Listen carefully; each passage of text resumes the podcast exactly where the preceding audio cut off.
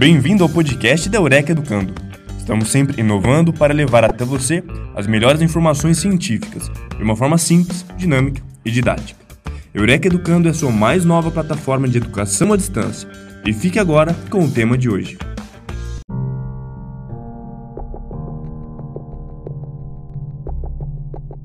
Olá, ouvinte do podcast Eureka Educando, eu sou Pablo Curlander e hoje vamos continuar com o tema eh, das características do codependente. No podcast anterior estudamos as primeiras características eh, relacionadas com a baixa autoestima. Lembrando que nós temos quatro principais características extraídas do livro Codependência Nunca Mais, de Melody Beat, que são diligência, dependência, que vimos nos podcasts anteriores, baixa autoestima, que é o assunto desse podcast do anterior, e obsessão e controle, que vai eh, ser o assunto dos próximos dois podcasts. Então, falando da baixa autoestima, que como vimos no podcast anterior, a autoestima eh, não é, como comumente se pensa, algo que a pessoa escolhe, define por si mesma, né, ou aumenta aleatoriamente, né, algo que se constrói, que está relacionado com a história, com a aprendizagem, com o senso de pertença, com o senso de competência, de ser aceito. Então é algo que realmente precisa ser construído. Eu não vou repetir eh, toda a explicação né, nesse podcast. Se vocês têm acompanhado, já, já ouviu com certeza no anterior.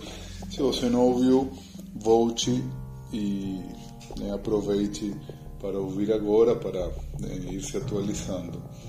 É, então, de todas as características que o codependente com baixa autoestima ele pode apresentar, né, relacionadas com a postura egocêntrica, como vimos no, no podcast anterior, com a culpabilização permanente pelas coisas, né, também vimos que esse codependente ele poderia estar vindo, né, ou muito possivelmente vinha de uma família que apresentava vários déficits no, no, no seu processo de relação, né, famílias problemáticas ou famílias eh, disfuncionais, como eu disse, que são aquelas que não oferecem né, para o seu membro o sentimento de pertença, de proteção, ou limites, ou recursos necessários para enfrentar o mundo. E aqui no? Primeiro, a primeira característica desta segunda parte, né,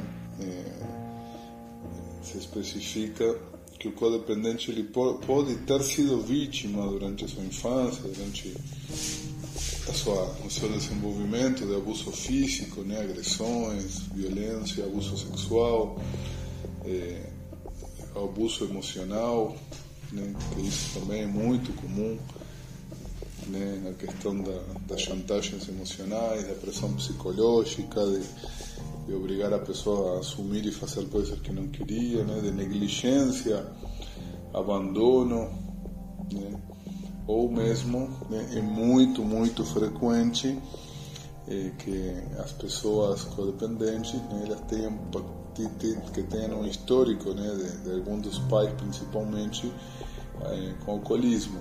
Ou seja, que já lá na infância inicia eh, essa relação de tentar cuidar do outro, de tentar melhorar a vida do outro para que a sua vida melhore, dessa sensação de que o ambiente não é seguro, o ambiente não é aquele que vai oferecer as coisas que precisa, de que é um ambiente hostil, um ambiente que não, não, não oferece né, o cuidado, a pertença necessária, que de fato era assim, né, porque muitas vezes se pensa, né, eu, eu escutei muito dizer, ah, mas o alcoolismo é hereditário, é genético, porque né, o pai era alcoólico, o filho também é alcoólico, então passa de pai para filho. Né? E é importante entendermos que, que realmente pode haver uma relação muito estreita, né, de passar de pai para filho, mas não uma questão genética, mas uma questão de vida, né, de relação, qual né, uma pessoa que cresce com um pai alcoolista, qual é o ambiente que vive, como funciona a sua família, quais recursos recebe do seu meio, né? Será que teve os cuidados necessários? Será que teve o olhar necessário ou né, o olhar da família estava tudo voltado, tudo voltado justamente para o alcoolismo né, do pai, da mãe, né, dessa pessoa que estava tão próxima, ou mesmo né, pessoas que crescem com um irmão mais velho é, com problemas graves de alcoolismo, de droga, então a família toda voltada né, para esse problema do outro. E aí o irmão, né, que se chama nessa dinâmica familiar de ovelha branca, né, aquele que faz as coisas certas, que não dá trabalho, ele de fato não pode dar trabalho, não pode né, gerar problemas porque já estão cuidando do outro. Né? Então, essa é uma postura aprendida, né? É algo que, que possivelmente já aconteceu né, ao longo da sua vida, né? Uma situação totalmente nova. Por isso, ao chegar nesse papel de codependência na vida adulta, de certa maneira, é um papel que envolve uma série de, de relações e de fenômenos que para a pessoa já são conhecidos né, por essa vivência anterior. Tá? Isso não é uma regra né, que necessariamente tenha que ter havido uma dependência na família no início, mas é uma coisa que é sim bastante, bastante frequente. Aí voltamos para a questão da, da autopercepção negativa. Né? Número dois, o codependente ele sente, ele diz para si mesmo que não consegue fazer nada certo, que tudo que ele faz é errado principalmente porque grande parte do que faz é tentar cuidar do outro e controlar a vida do dependente, né? que é bem provável que dê errado mesmo. Mas não por incompetência do, do codependente, mas sim porque não é tarefa dele fazer isso funcionar. Né? Ao mesmo tempo né, que ele se, se culpa né, e se faz essa autoavaliação negativa de que não pode não faz nada certo, nada funciona para ele, também tem uma cobrança muito grande né, de achar que tem que fazer tudo certo com perfeição. Então, o nível de, de exigência compara consigo mesmo né, é enorme, enquanto que o nível de exigência para com o outro é baixíssimo. Existe uma relação muito desproporcional e aí tem também a ver com essa questão de, de muitas vezes ter tido esse, esse papel de ser o cuidador. Então, eu tenho que estar bem para cuidar do outro, se eu não estiver bem, o outro vai estar pior ainda. Então, acaba entrando num, numa cobrança muito grande e que, obviamente, né, quando a nossa cobrança pessoal é muito, muito alta, a chance da gente não atingir né, o mínimo necessário é muito grande também, porque se você entra numa prova que você tem que tirar 9,5 ou 10 para passar e 8, 7, 6 não vale, então provavelmente você não vai ir bem, mesmo tendo ido bem, né? porque seu nível de exigências está muito, muito alto. Né? E, e obviamente aí o número 4, eh, essa pessoa fica com muito medo de cometer erros, porque ela tem esse nível de cobrança muito alto entende que ele é que está controlando tudo à sua volta, que ele é que precisa fazer as coisas funcionar, então se eu errar, tudo cai. Se eu errar, o dependente recai, se eu errar, o outro abandona o tratamento, se eu errar, as coisas não vão para frente. E obviamente que tentar não errar é importante, mas assumir que existe uma maneira de não errar nunca né? Isso é algo fora da realidade, com certeza. Né? Muito uma expectativa né, criada por esse excesso de, de cobrança. Número 5, ter um monte de deveria, né, entre aspas, como vocês podem ver no texto aqui, anexo ao podcast. O que é um monte de deveria? Né? Um monte de culpa. Né? A pessoa fica nisso, ah, eu tinha que ter feito isso, eu deveria ter feito outro, eu deveria ser mais assim, ser menos assado. E aí a pessoa né, se deveria, que é um, né, algo hipotético, né, fica nesse plano da, das culpas, das fantasias não, que não conseguem ser atingidas e da crença, né, do pensamento mágico de que se eu conseguisse fazer tal coisa, então aí tudo ia dar certo. Não? Como se existisse alguma espécie de chave ou botão ali que você aperta gira e as coisas melhoram. Né? e obviamente não tem, não existe né, esse pensamento, essa questão mágica. Porém, tem muita gente que se aproveita dessa crença, desse pensamento mágico para vender ilusões, para vender tratamentos miraculosos, para vender coisas que né, prometem para a pessoa que ela vai melhorar se fizer uma coisa tão simples, né, tão básica quanto isso. como tudo isso acaba não dando certo, número 6, o codependente acaba sentindo né, eh, que não vale a pena viver, né, nada funciona para ele. Porém, encontra né, eh, uma motivação para continuar vivendo em ajudar os outros. Né? Ajudar os outros, mas é um ajudar que passa do ponto.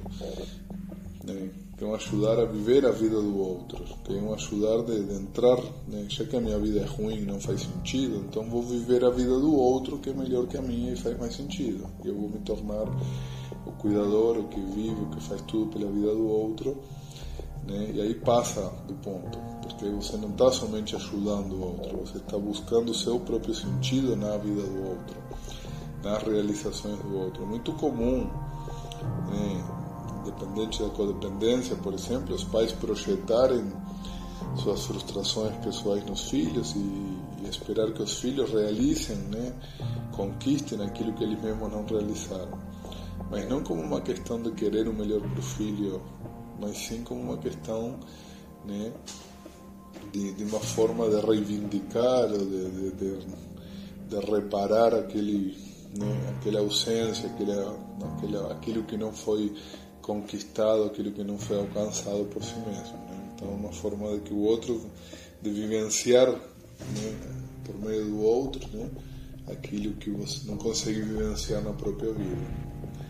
É, e, número 7, né, obter sensações de autovalorização por isso, por ajudar os outros. Tanto pela sensação de, de, de, se sentir bem, né? De, olha, dou conta, sou capaz, né? aquela pessoa que eu ajudei fez isso, né?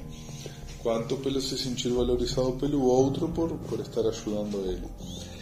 E essas duas questões, né? De, de ajudar o outro, de se valorizar por ajudar o outro, não é uma, que, uma questão necessariamente negativa, né?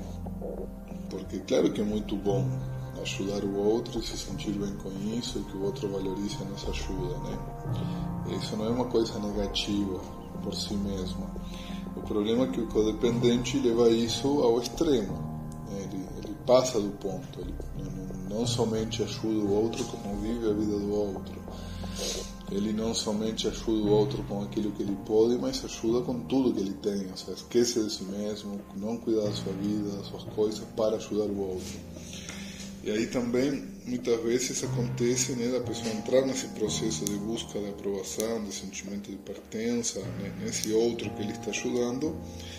É, às vezes a pessoa passa até a negligenciar a sua própria vida, a sua própria família, que é quem deveria estar ajudando para estar ajudando os outros. É, isso acontece muito né, com quem assume né, um trabalho mais missionário, tanto na igreja quanto os trabalhos que muitos de nós que estamos envolvidos com a recuperação assumimos.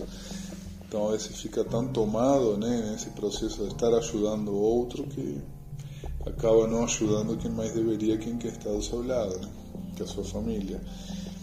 E não é por mal também, mas é que está buscando, encontrou uma fonte né, de gratificação, de sentido, e, e o problema do dependente, do codependente, é que ele vai com tudo nisso ele não vai moderadamente, que aí seria realmente uma dosagem talvez mais saudável, né? Como é sabido, né? Muitas vezes a diferença entre o remédio e o veneno né? é a dosagem da mesma substância, né? Nesse caso também, aqui o problema da ajuda tem a ver com a dosagem e não necessariamente com o comportamento. É, e aí como essa pessoa obtém autovalorização né, por meio dos outros.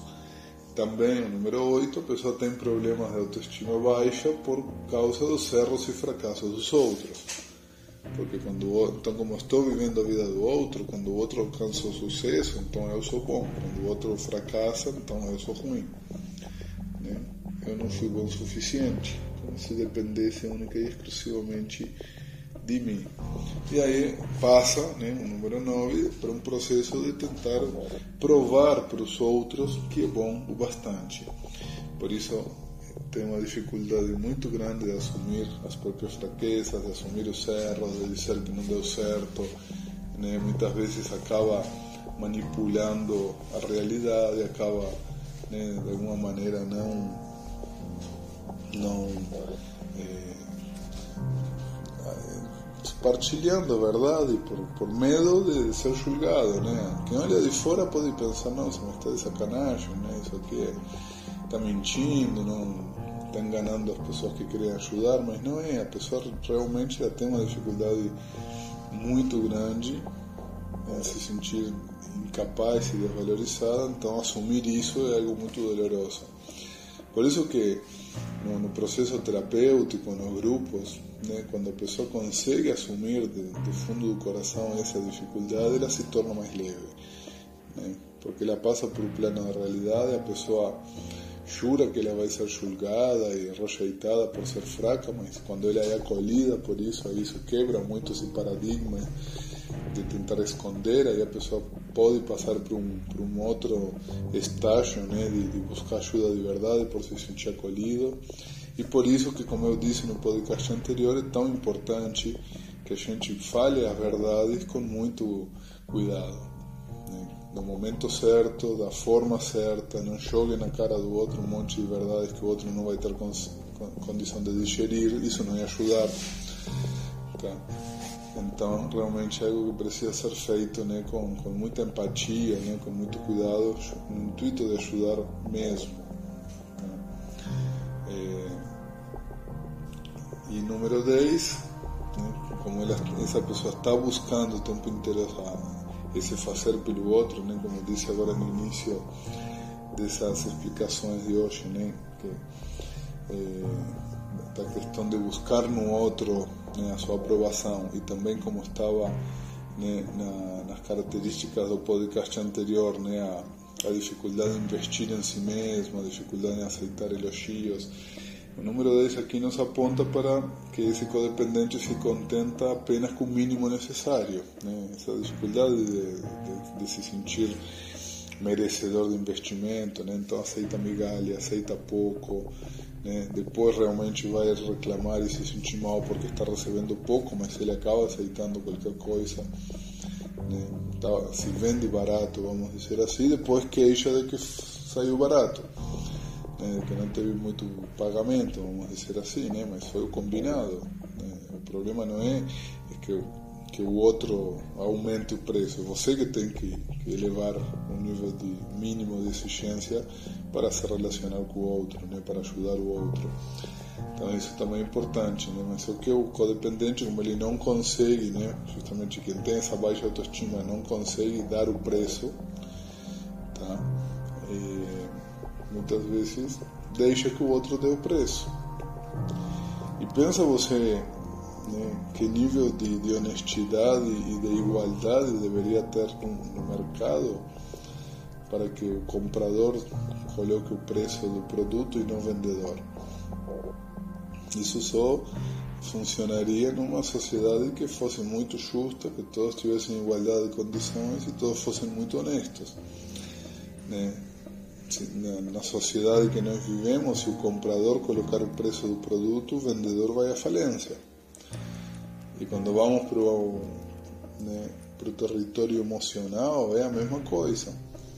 Eu, não é o comprador, no caso o outro, que vai pôr o valor em mim ou não, vai determinar o quanto que eu vou aceitar para ter um relacionamento, para estar junto, para ajudar. Esse, sou eu que tenho que dar esse valor. Se eu, se eu deixo isso para o outro, né? É muito, muito provável que eu receba menos do que eu esperava e menos do que eu preciso.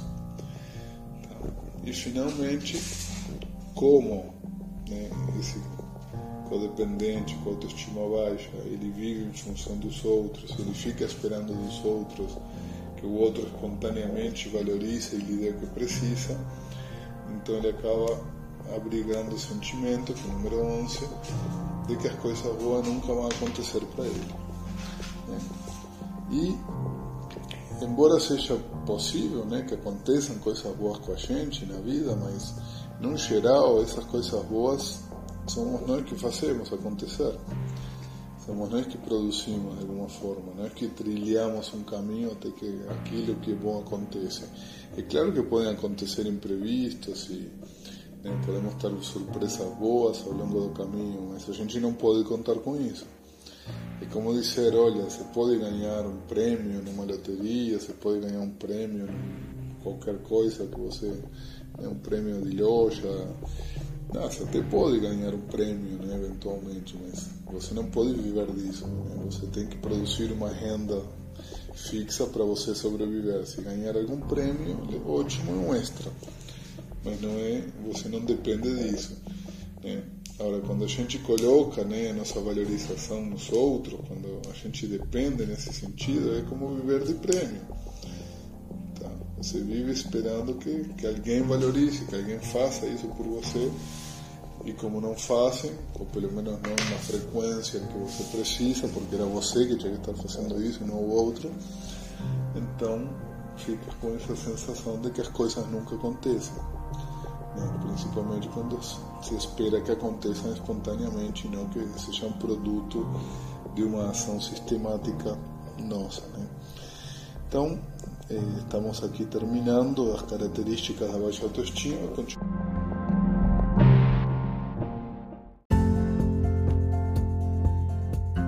Esperamos que o assunto de hoje tenha sido de seu interesse.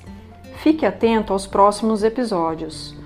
Para conhecer mais sobre a Eureka Educando, siga-nos em nossas redes sociais: Facebook, Instagram e YouTube.